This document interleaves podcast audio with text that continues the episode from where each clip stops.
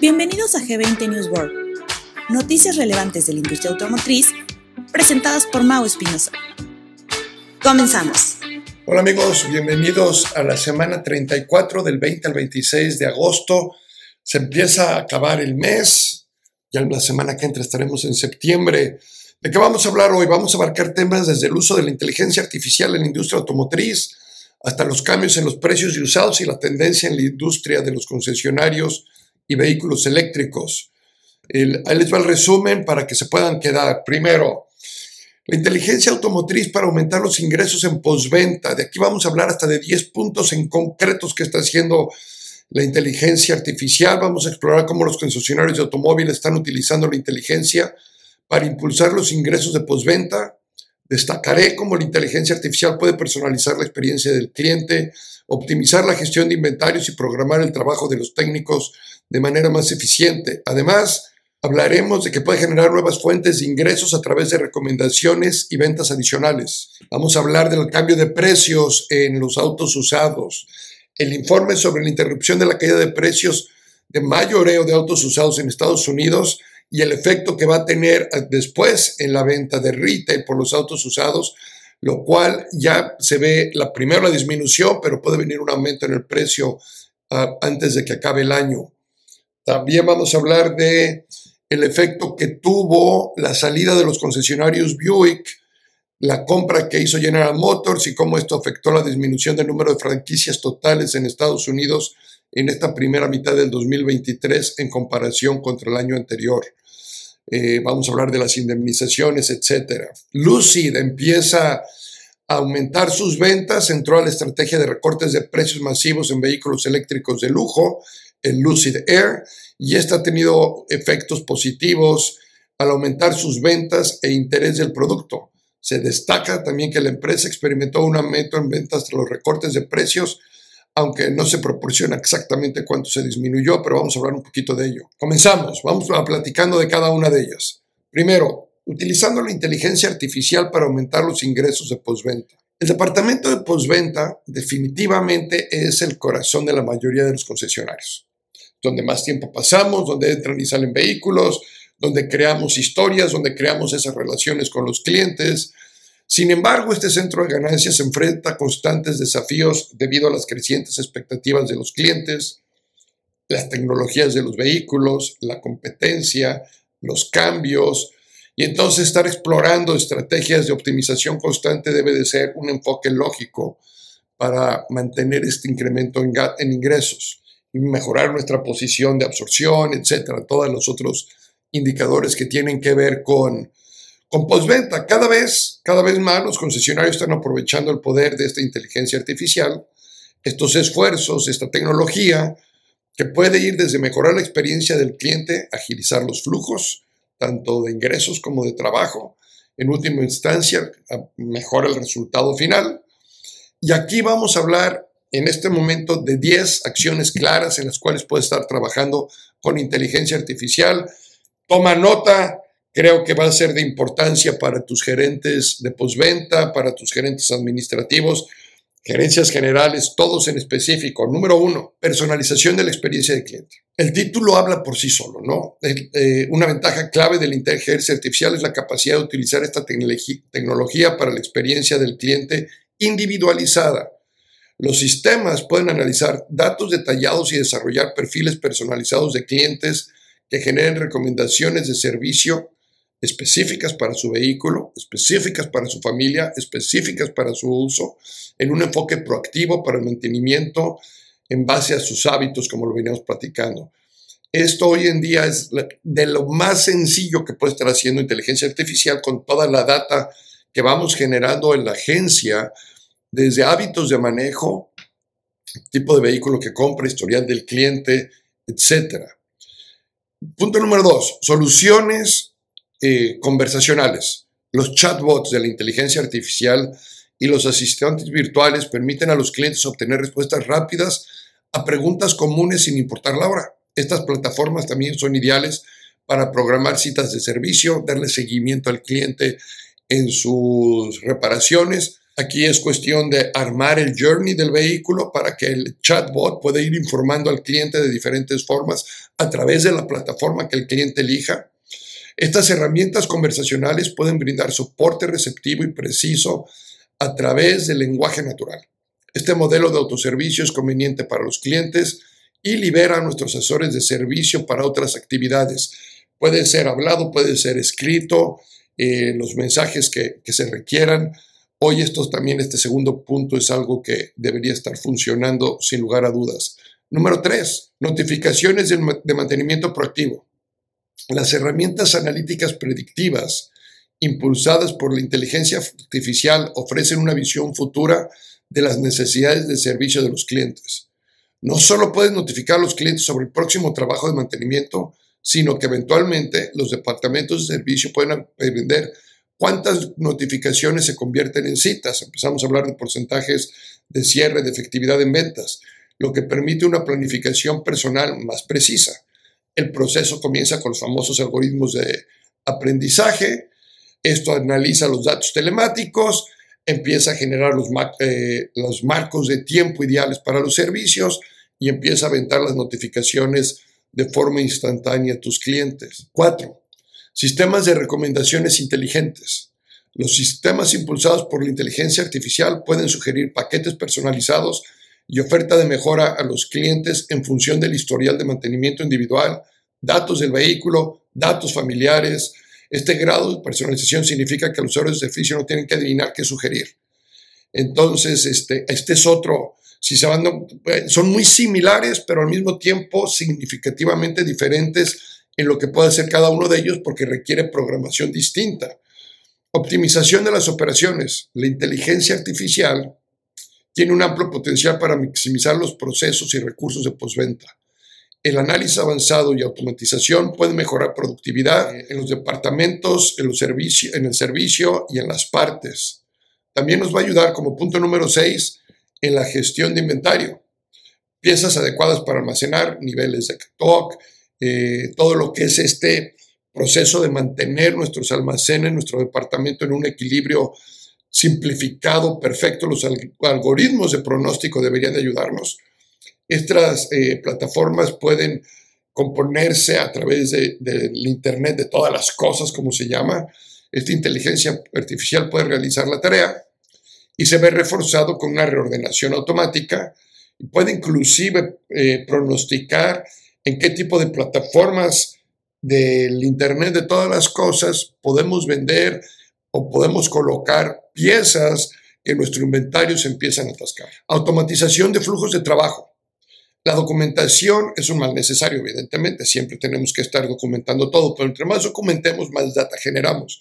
Entre más data generamos, la inteligencia artificial puede automatizar muchas de las tareas tanto de las, para que se hagan las inspecciones bien, para que se hagan los presupuestos a los clientes, eh, etcétera. Hay, hay, hay, mucha parte de esta automatización de flujos de trabajo que hoy la inteligencia artificial nos puede ayudar. Hay que invertir, por supuesto que hay que invertir, pero hay que buscar lo que es inversión y el retorno en el corto y mediano plazo. Nueve, nuevas fuentes de ingreso. Entonces, con todo esto que acabamos de ver, la inteligencia artificial va a tener el potencial que le va a permitir tanto a ejecutivos como a gerentes ir más allá de lo que se ofrece hoy en día para encontrar nuevas fuentes de ingresos a través de partes relacionadas, a través de regresos de los clientes, a través del comportamiento de los clientes, a través de una mercadotecnia más directa y dirigida, todo lo que esto está aprendiendo tu inteligencia dentro de tu negocio, sola te va a empezar a dar opciones de cómo generar nuevos ingresos.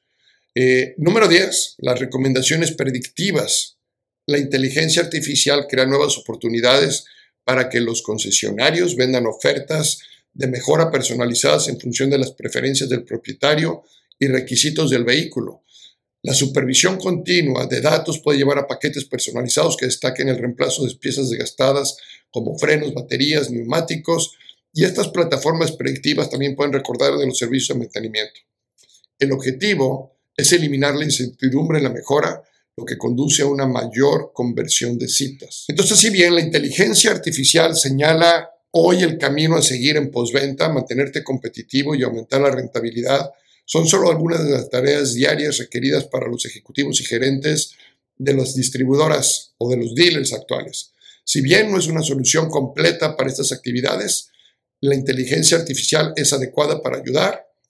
Es importante destacar que estas tecnologías no deben de considerarse como sistemas aislados, más bien es un componente integral, es una herramienta adicional que en la medida en que se analice, se utilice y se desarrolle, porque tiene que tener su desarrollo constante, empezarás a ver mejores resultados en tu departamento de postventa. ¿Hay menos concesionarios en Estados Unidos? Eh, ligeramente menos.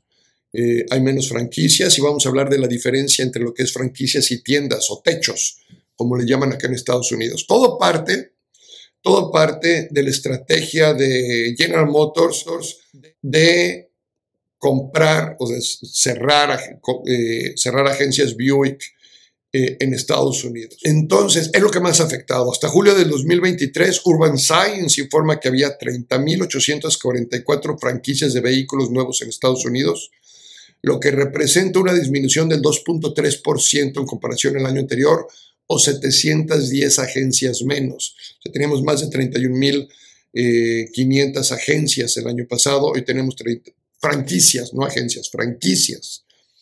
Aquí es donde entra la situación. Eh, la cantidad de establecimientos de concesionarios, que a menudo contienen múltiples franquicias de diferentes marcas, bajo un solo techo, esa no se movió. Esas siguen siendo las 18.280 contra 18.257 del año pasado. O sea, prácticamente igual, subió un poquito. Es un aumento de 23, de 23 techos lo que, lo que subió contra 710 franquicias que bajaron. Quiere decir que el throughput por tienda o por techo se mantiene, eh, se mantiene igual acá en Estados Unidos. Lo que cambia es el throughput por franquicia. Ese sí va a cambiar. En septiembre de 2022, ¿qué fue lo que pasó? Buick anunció que ofrecería indemnizaciones a cualquier concesionario en Estados Unidos que no quisiera realizar las inversiones necesarias para cambiar imagen y línea de vehículos completamente eléctricos a partir del 2030. Entonces, empezó este año y que tenía poquito menos de 2.000 franquicias y ha estado comprando cada una de ellas. No va a comprar todas, evidentemente, pero sí está comprando una cantidad importante. Entonces, para influir en las decisiones de los concesionarios, Stefan Cross, portavoz de Buick, le informó a, a Guards Dealer Business, que es la que hace este reporte, que Buick no va a revelar cuántos concesionarios aceptaron la indemnización después de que se venció la oferta, sin embargo, sin embargo, la disminución fuerte está ahí. Entonces Buick no dice cuántos, pero sí dice que disminuyeron. Y también los informes muestran que a partir de enero de 2022, un tercio de los concesionarios Cadillac aceptaron una indemnización familiar. Entonces, hay menos Buick, hay menos Cadillac. Evidentemente, los que se quedan tienen el beneficio de tener un throughput mayor, y, al final el número de techos en Estados Unidos no cambia, se mantiene igual, pero es interesante lo que está sucediendo. Cambiamos a autos usados. Pasa con los autos usados. Los concesionarios empiezan a pagar un poco más de dinero por vehículos que están comprando en subastas en estos primeros 15 días de agosto. Esta noticia seguramente va a poner un fin a la larga caída de precios que venían existiendo durante los últimos meses. El índice de valor de vehículos usados de Mannheim sigue los precios que los concesionarios pagan a autos usados en subasta. Aquí hubo un aumento ligero del 0.1% en las primeras dos semanas de agosto. Es un cambio pequeño, pero el fin de una tendencia a la baja que habíamos visto que los precios bajaran más de un 11% en los últimos meses. Entonces dejaron de, dejaron de caer no se mantuvieron un poquito arriba. Entonces, cuando hay cambios en los precios de mayoreo, estos se convierten en cambios de precios de, retail o precios de menudeo, por lo general, seis, ocho semanas después. Entonces, si en, en agosto pasó para octubre, pudiéramos ver, pudiéramos ver un pequeño impulso hacia arriba en los precios de los usados, siempre y cuando esta tendencia de compra de vehículos en subasta se mantenga al alza las próximas semanas. Si se estabiliza ahí o empieza a bajar, no veremos cambios. Esto es algo que habíamos hablado las últimas semanas, que no se iban a haber cambios. Esto es una pequeña indicación de que pudiera haber un cambio, tan pequeño el cambio que hubo, que no creo todavía que se vaya a dar en el retail, a menos que en las próximas semanas sigamos viendo un aumento de ellos. Entonces, eh, y por otro lado, los fabricantes de vehículos nuevos están construyeron alrededor de 8 millones de autos menos durante la pandemia. Los inventarios de usados podrían permanecer bajos todavía durante un tiempo y esto hará que los precios se mantengan.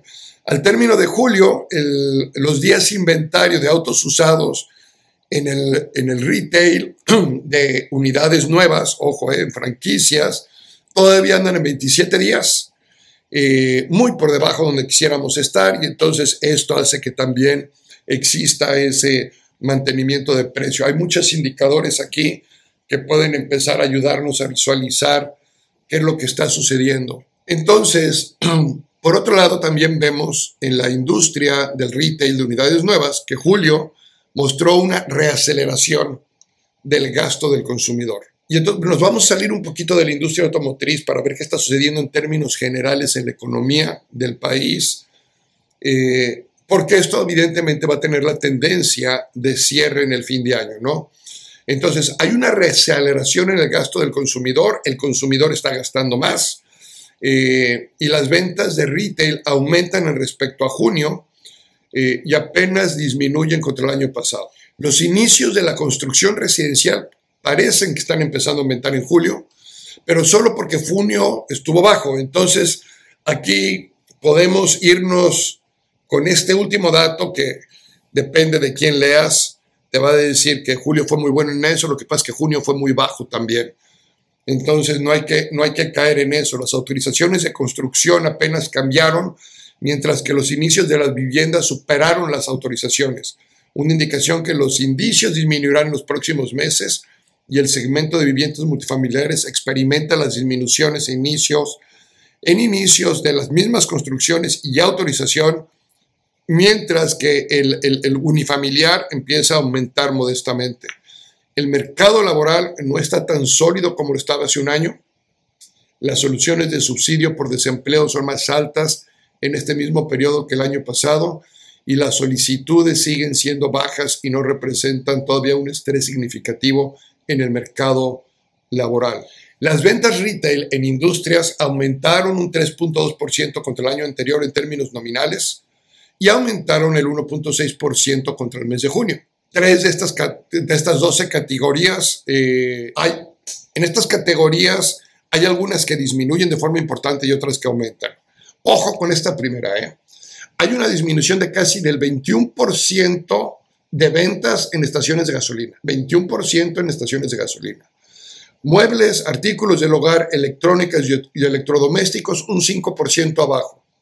Materiales de construcción y todo lo que tiene que ver con jardinería, un 3% abajo. Por otro lado, vehículos y partes aumentan un 7-6% interanual, mientras que todo lo que es alimentos y bares aumenta casi el 12%. Entonces, pues no estamos cargando gasolina, pero sí, estamos tomando cerveza. Eh, todo ajustado por la inflación, hace eh, utilizar el precio de consumidores, las ventas minoristas aumentan el 0.6, pero disminuyen el 0.1 con respecto al año anterior. ¿Qué está sucediendo eh, con la construcción? Los inicios de la construcción residencial mejoraron, más de lo esperado en julio, pero el aumento se vio inflado por las revisiones de la baja de junio, lo que les había dicho. El nivel, el nivel de inicios de julio estuvo muy cerca de las expectativas y las autorizaciones apenas cambiaron. Sin embargo, sí fueron más débiles de lo esperado.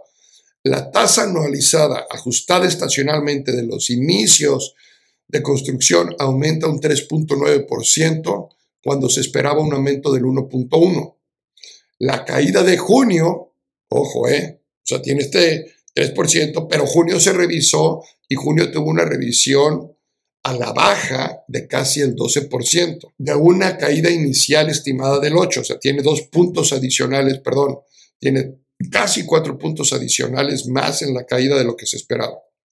Las autorizaciones aumentaron apenas el 0.1 cuando se esperaba un aumento en estas autorizaciones del 1.5. Entonces, bueno, ahí está lo que está sucediendo con, la, con, el, con, este mercado. Por el otro lado, la parte laboral, ¿qué está pasando en la parte laboral? Las solicitudes iniciales de subsidio por desempleo, es decir, cuando te dejan, te quedas sin empleo, te despiden acá en Estados Unidos, haces una aplicación a, tu, a tu fondo de desempleo y entonces estas solicitudes ajustadas estacionalmente disminuyeron el 11 por 11 mil para la semana que terminó el 12 de agosto, llegando a 239 mil, 25 mil más de lo que vimos en el 2020, antes de que comenzara la pandemia. Las solicitudes iniciales no ajustadas estacionalmente cayeron 15 mil y fueron 32 mil más bajas que antes de la pandemia. Las solicitudes continuas que representan las personas que presentaron previamente y permanecen en este régimen tradicional de compensación por desempleo aumentaron en 32 mil respecto a la semana anterior, llegando a un total de 1.72 millones hasta el 5 de agosto. Este nivel de solicitudes continuas fue 171 mil más bajas que antes de la pandemia. La medida más amplia de solicitudes continúa disminuyendo a un ritmo de 18 mil solicitudes. Entonces, el, el marco laboral, el mercado laboral sigue fuerte, sigue fuerte, en otras palabras, hay menos solicitudes de, de desempleo, lo que hace que ese dinero que se tiene presupuestado, pues esté dentro de las arcas del gobierno y se pueda al final utilizar para compensar un poco lo que hemos visto, que ya es ese, e, ese retroceso de la inflación en los Estados Unidos. Lucid eh, pues entró al juego del recorte de precios. Se dio cuenta que es lo que está funcionando en la industria y entonces entra este recorte para su vehículo de lujo y a principios de este mes ya empieza a dar resultados, afirma el CEO y fundador del grupo Lucid, Peter Rollinson, durante la Semana del Automóvil en Monterey, California. En, eh, el ejecutivo menciona que el startup de vehículos experimentó un aumento en las ventas y el interés por el producto después de los recortes a precios. Indica, regresamos a nuestros precios originales, creo que estaban bastante acertados, nos enfrentamos a desafíos inflacionarios, especialmente las baterías, a medida que avanzábamos hacia el verano de 2022.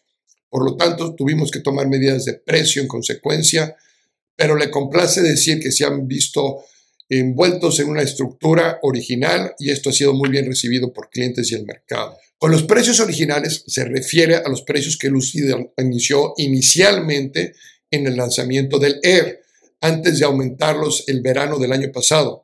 La compañía redujo los precios a principios de agosto hasta en 12.500 dólares en las versiones intermedias de Touring y Grand Touring estos últimos en 10.650 dólares. Sin embargo, Lucy sigue siendo el vehículo eléctrico más, más costoso, un precio de partida de 83.900 dólares eh, en su versión pura de all-wheel drive. Como resultado, no califica para el crédito fiscal, lo cual lo pone fuera de esa competencia, porque este crédito fiscal serían otros 7.500 dólares los cuales no, no entran todavía. En México, vamos a cambiar a México, eh, se mantiene la, demanda de vehículos seminuevos en agencias. Esto es eh, información que nos da la Asociación Mexicana de Distribuidores Automotrices, AMDA. Dice, la variedad en la antigüedad del inventario permite a los concesionarios satisfacer las cambiantes preferencias. En los últimos tres años, la venta promedio de automotores seminuevos por concesionarios se mantiene en un rango estable entre 12 y 17 vehículos. Sigue siendo muy baja, considerando que la venta, que el throughput promedio de unidades nuevas está más cerca de las 50 unidades, entonces realmente es muy bajo. Deberíamos ver los usados más cerca de las 25, 30 unidades para estar más o menos a un rango de 2 a 1 o un 50%. Pero bueno, si observa el promedio mensual en 2023, enero-julio, que se ubica en 15 unidades, un 5% arriba contra el promedio observado en el mismo periodo del año pasado. Esto lo destaca el reporte Slim Index, publicado en agosto del 2023, y es elaborado contra Sim Data Group, el cual pueden descargar de la página de AMDA, ahí está directamente si lo quieren ver eh, a mayor detalle. Aunque la disponibilidad por unidades nuevas empieza a estabilizarse en las agencias, este análisis muestra que la comercialización de unidades seminuevas en los concesionarios se mantiene con un inventario constante y confiable. Esto lo dice Guillermo Rosales Zárate, presidente ejecutivo de AMDA. Por otro lado, en este sentido, nosotros vemos que dentro de nuestros grupos 20, la tendencia de las ventas de unidades es constante, como ellos lo dicen, se mantiene un poquito arriba de donde en el promedio, nuestro promedio sí anda más cerca de las 22 unidades, ya anda más cerca del 30% que aquí, que anda como en el 18, eh, 19% de las ventas de unidades nuevas. La recomendación es seminuevos, como vemos en Estados Unidos y México, seguramente lo vamos a experimentar, va a ser un área importante en el portafolio de productos que tenemos, con el cambio de perfiles de portafolios que estamos experimentando hoy en día. Seguramente la entrada de vehículos seminuevos va a entrar y va a justificar ese, esa área del mercado que estamos dejando, que estamos dejando vacía. Entonces, bueno, por ahí, por ahí que, eh, hay que atacarlo. También hay que ver que a pesar de las tasas de interés, eh, siguen colocándose créditos en tanto unidades nuevas como seminuevas. Dice, del total de colocaciones para vehículos cero kilómetros hay un 14.3% más y para segunda mano un 5% de crecimiento. Entre enero y junio de este año se ha colocado un total de 423.747 créditos nuevos y seminuevos mediante las tres principales opciones de crédito y acceso en México, representando 47.918 unidades adicionales, o sea, un 12.7% respecto al primer semestre de 2022. Esto está publicado en el reporte de financiamiento de vehículos ligeros por AMDA también, información de Yato Dynamics, del total de vehículos financiados, 356.964 fueron para vehículos nuevos. O sea, el 84% de todos los créditos es para unidades nuevas, que es un crecimiento del 14.3%, y 66.783 fueron para seminuevos, es decir, el otro 15.8%, y esto es una variación del 5% adicional. Si unimos estas dos últimas noticias y las noticias que vemos en Estados Unidos, el área de seminuevos va a seguir siendo un área importante. Hay que seguir viendo cómo nos hacemos de ese inventario ideal. Eh, los inventarios en México también siguen siendo todavía menos de 45 días en seminuevos en términos generales. Quiere decir que tenemos espacio para seguirlos trabajando. Si estamos viendo esta mejora en eh, colocación a través de créditos, estamos viendo una estabilización ya en la inflación, hay varios indicadores macroeconómicos que nos indican que eh, hay una estabilidad que nos hace suponer que vamos a seguir creciendo tanto en ventas de unidades nuevas como en ventas de unidades seminuevas. Eh, yo sí le sigo apostando fuerte a nuestra industria, seminuevos, sobre todo postventa con inteligencia artificial. Hay que empezar a explorar esa, esa área, empezar a, discutir, a encontrar soluciones. Hay muchas soluciones ya que podíamos estar estableciendo. Es cuestión de enfoque, evidentemente generaciones de cambios importantes en la organización. Esperemos que las noticias de esta semana sean de importancia para sus estrategias, para sus juntas y sobre todo esta, esta semana creo que hay noticias importantes de preparación en miras a nuestra planeación y presupuesto para el próximo año, que seguramente estaremos cerca, ya en septiembre, octubre debemos estar empezando a hablar de presupuestos. Entonces, ahí les dejo este preámbulo, espero que les haya interesado. Una vez más, si les está gustando, compártanme, mándenle el podcast a sus gerentes, a sus administrativos, que se enteren qué está sucediendo en la industria, que se empapen qué está sucediendo en la industria. Muchas gracias y hasta la próxima semana. Todos los lunes.